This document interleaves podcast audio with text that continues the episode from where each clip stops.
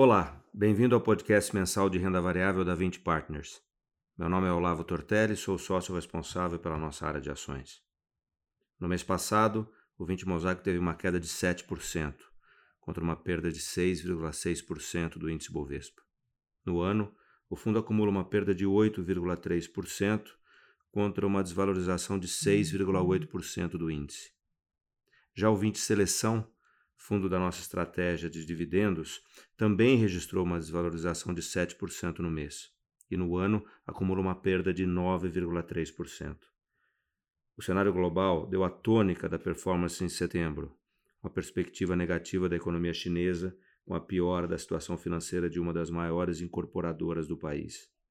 Além disso, a possibilidade de uma crise energética de proporções globais, aliada ao receio da volta da inflação, fizeram com que os mercados operassem em território negativo. Como destaque positivo, podemos mencionar o bom desempenho da nossa posição em CEMIG. Parte do movimento foi setorial, com o setor elétrico caindo menos do que o Ibovespa. Na nossa opinião, há no mercado elétrico boas opções de ativos defensivos que negociam com retornos atrativos. Por fim, a perspectiva da crise hídrica melhorou nas últimas semanas em função da ocorrência de chuvas e da entrada de oferta adicional de energia elétrica. Isso também contribuiu para a melhora na percepção do risco setorial.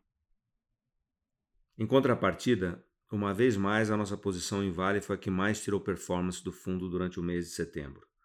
O mau desempenho se deu por conta da forte realização no preço do minério de ferro, que caiu 22% no mês em função da queda de produção de aço na China, refletindo a desaceleração do setor de construção civil, do objetivo do governo de reduzir as emissões de CO2 e da crise energética no país.